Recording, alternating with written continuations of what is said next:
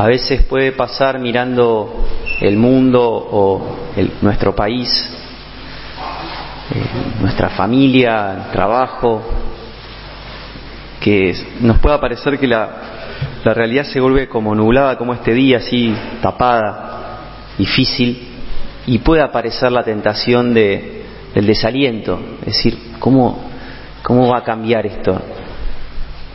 ¿Cómo puede ser que esto cambie, no? Y la palabra de hoy nos da esperanza y nos desafía también, porque nos dice que así como hay muchas maneras de influenciar la realidad positivamente, pensemos el dinero, los talentos, el, conocimiento, posiciones de poder, también hay una variable de influencia en la realidad que un hombre y una mujer de fe poseen, que es el, poder de la oración, que es un poder que, el poder de la oración que puede influenciar muchísimo la realidad.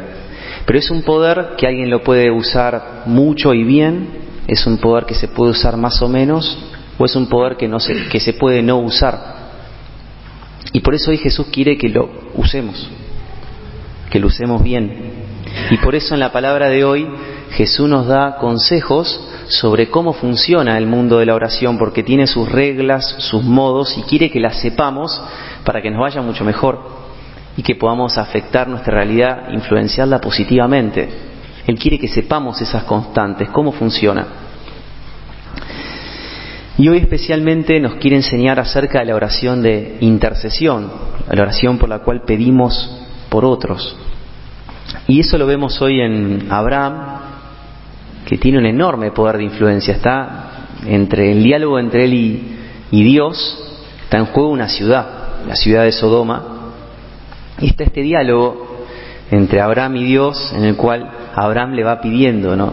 Este, si hubiera 50 justos, ¿perdonarías esta ciudad? Y Dios va accediendo y dice, sí. Y ahí empieza Abraham a insistir. Y si hubiera 45, y Dios va accediendo, sí. Y si solamente hubiera 30, y va bajando el número. Y termina en 10. Y Dios accede. Le dice, sí, si hubiera solamente diez, perdonaría la ciudad. Y ahí Abraham se va. Abraham se va. Y Sodoma fue destruida. Y con el diario del lunes uno podría darse cuenta que en realidad se ve que el plan de Dios era que Abraham siga insistiendo, que siga pidiendo, porque por algo le contó el plan de que, no el plan, sino la situación de que Sodoma estaba por ser destruida. Le contó para que Abraham intercediera. Y Abraham se ve que se cansó y no intercedió más. Y se fue. Y hoy por eso Jesús a nosotros nos quiere motivar a que nosotros seamos intercesores insistentes, que no nos cansemos de interceder por el poder que tiene esa oración. Jesús tiene, hoy nos trae la imagen de ese amigo insistente que toca la puerta todo el tiempo hasta que consigue lo que quiere. Así que la primera enseñanza de Jesús es que Él espera de nosotros en el plan de Dios que seamos intercesores insistentes para lograr las cosas espirituales. Nos enseña que hay cosas espirituales que tienen un precio y otras que tienen otro. Hay cosas que son más caras espiritualmente y requieren más oración, que están pensadas por Dios así. Recordemos em, en Jesús se ve en su vida que en algunas cosas oraba más que en otras veces. Por ejemplo, cuando los discípulos tenían que, cuando él iba a llamar a los discípulos para que entreguen su vida a él y lo sigan, tuvo una noche entera intercediendo por ellos. Sabía que era algo alto lo que les estaba por pedir, que dejen sus familias y que lo sigan. También una vez estaban, eh, los discípulos estaban tratando de expulsar un demonio de una persona y, no, y estaban rezando y no, no podían. Hasta que llegó Jesús, hizo la oración y ese demonio se fue. Y ahí los discípulos estaban sorprendidos y dijeron, ¿por qué no nos, nosotros no pudimos sacar eso? Y Jesús les dijo, esta clase de demonios se saca con oración y ayuno. Ellos ya estaban orando, pero se ve que le estaba diciendo, para esto se necesita más oración. Son cosas difíciles. Y por eso Jesús quiere que nosotros alcancemos bienes espirituales muy altos y por eso que insistamos, que nos adecuemos a esa regla de la oración que puso Dios. Pero podríamos ver cuáles son algunos de los beneficios de eso. ¿Será un, es una regla caprichosa o tiene algún beneficio de fondo? bueno, podemos ver que hay tres beneficios especiales de una persona de por qué Dios nos puede estar pidiendo que seamos intercesores insistentes por las personas que Dios pone a nuestro cargo. La primera razón, podríamos decir, es que cuando yo intercedo insistentemente por alguien, el primer cambio que se da en la realidad es en mi corazón, porque me voy uniendo a la intercesión insistente de Jesús. Él es el verdadero amigo insistente que está todo el tiempo pidiendo por nosotros y por cada persona. Entonces, cuando yo intercedo mucho por alguien, el primer cambio que se empieza a dar es en mi corazón, que me empiezo a unir a la oración de Jesús. Dice Hebreos 7:25, Jesús vive eternamente para interceder por nosotros. Ahora en este momento, en esta misa, le está pidiendo por cada uno de nosotros nuestras necesidades. Entonces, cuando yo voy intercediendo por otros, más allá de si no veo un cambio afuera, yo ya me estoy transformando, el cambio empezó en mí.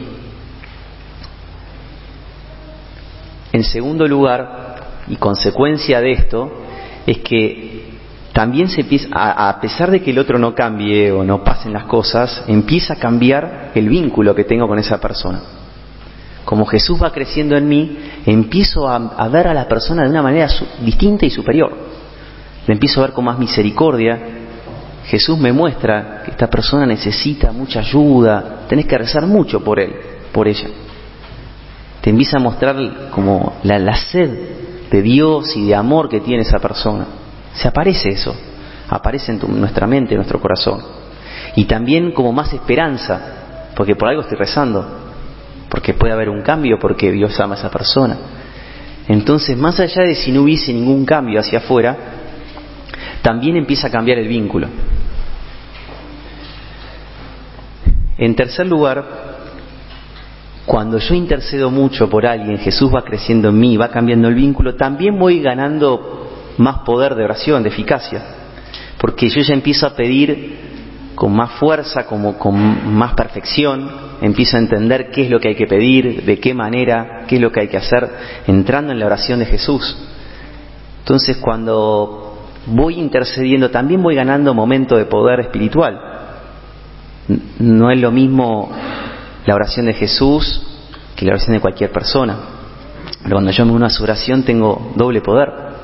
Dice Jesús en Juan 15, 6, si ustedes permanecen en mí y mis palabras permanecen en ustedes, pidan lo que quieran y lo obtendrán. Si te únanse a mi oración y van a tener mucho más fuerza. Ese es el ejemplo de los santos. Los santos que estaban tan unidos a Cristo, la gente le pedía todo, que interceda porque sabían que estaban como más cerca de Dios. Y por eso si alguien quiere recibir más bienes en la intercesión por otros, acercarse al Señor. Y va, la oración va a ser más eficaz. ¿Cuáles son dos prácticas que una persona que, de un buen intercesor insistente en primer lugar, es una persona que eh, tiene muy en claro que hay algunas personas que Dios me puso a mi cargo. Me doy cuenta que la, intercesión insistente es tiene su cansancio, por algo Jesús me exhorta, tiene su cansancio. Entonces yo no puedo, no tengo energía para rezar por todo. Es verdad, puedo rezar por el mundo, por el país, pero sé que especialmente Dios me puso algunas personas con las que cuales espera más oración de mi parte que yo interceda más. Entonces me las listo y tengo una lista, eso me puede ayudar. Sé que son personas que Dios me va a pedir cuenta de eso, cuánto he rezado por estas personas. Por eso son cinco, diez. Y en segundo lugar, una persona, un buen intercesor insistente, también riega diariamente con oración. Justamente, como insiste, no es solamente en tema de intensidad cuando oro, que también es importante, sino que diariamente voy teniendo una práctica o una rutina de intercesión. Puede ser un denario de la Virgen María, una de María por persona, puede ser antes de empezar la misa, pero en algún momento diariamente yo voy como compartiendo espiritualmente el pan espiritual para esas personas, para que cuando esas personas ese día necesiten una ayuda la encuentren en mi oración. Dos prácticas entonces que nos pueden ayudar. Termino contando, da ganas de contar muchísimas anécdotas de intercesión, pienso que muchos tendrán, una que me pasó la semana pasada. Estábamos, fuimos a misionar con unos jóvenes a, un pueblo de la provincia de Buenos Aires y entonces salíamos, el pueblo era grande como para nuestro grupo, que éramos más o menos 30, entonces dijimos, bueno, vamos a esta parte de la ciudad, el pueblo, perdón, y dijimos, bueno, vamos, había una plaza en un momento, fuimos a esa plaza, llegamos a la plaza y dijimos, bueno, este grupo va para allá, este grupo va para allá, este grupo para allá, y a las 12 nos encontramos acá y nos volvemos todos juntos. Bueno, como suele pasar, a veces uno llega a las 12 y no van llegando, ¿no? Este, los chicos. Entonces estábamos ahí haciendo tiempo y uno que estaba conmigo dijo, estábamos justo en la plaza, había una casa, estaba muy pegada a la plaza, dijo, ¿por qué en vez de estar esperando acá, no mientras no misionamos esta casa? Bueno, fuimos con el grupo, éramos más o menos cuatro o cinco, tocamos la puerta, ¿podemos pasar? No, dice, no, no, no, no tengo tiempo. Y uno de los chicos que estaba con nosotros le dice, mirá, posiblemente nunca más pasemos por acá. O sea, no te pierdas esta bendición, o sea, nunca más. No, bueno, y ahí empezamos, ¿no? La insistencia, insistente, el amigo insistente. Bueno, cuestión que dijo, bueno, pasen un minuto nomás, pues estoy comiendo y se me enfría la comida. Entonces abrimos, abrió la puerta, nosotros nos metimos y de repente, claro, venían los otros grupos atrás.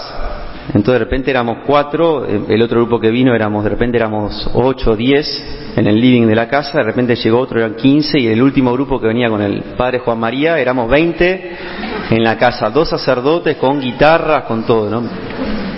Entonces, el hombre no podía creer lo que se había convertido la, la casa, ¿no?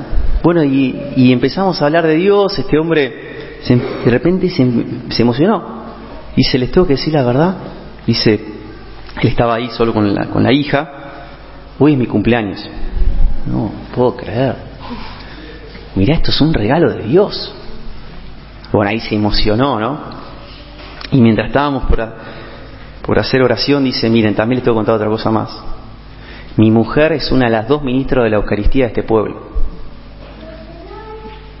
Y bueno, más ahí se abrió, y dijimos, ¿ves? Esto es tu mujer que rezó por vos.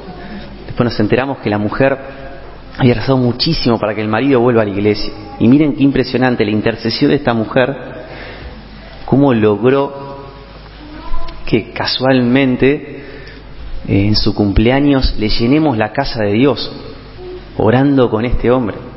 Bueno, la intercesión, dice la oración en el apóstol Santiago, la oración del justo, la oración perseverante del justo es muy poderosa. Y hoy nos alienta a nosotros a interceder con más fuerza de que las cosas pueden cambiar, por lo menos en mi vínculo, en mi entorno. Dice San Pablo, eleven constantemente toda clase de oraciones y súplicas, animados por el Espíritu Santo. Dedíquense por perseverancia incansable a interceder por todos los hermanos.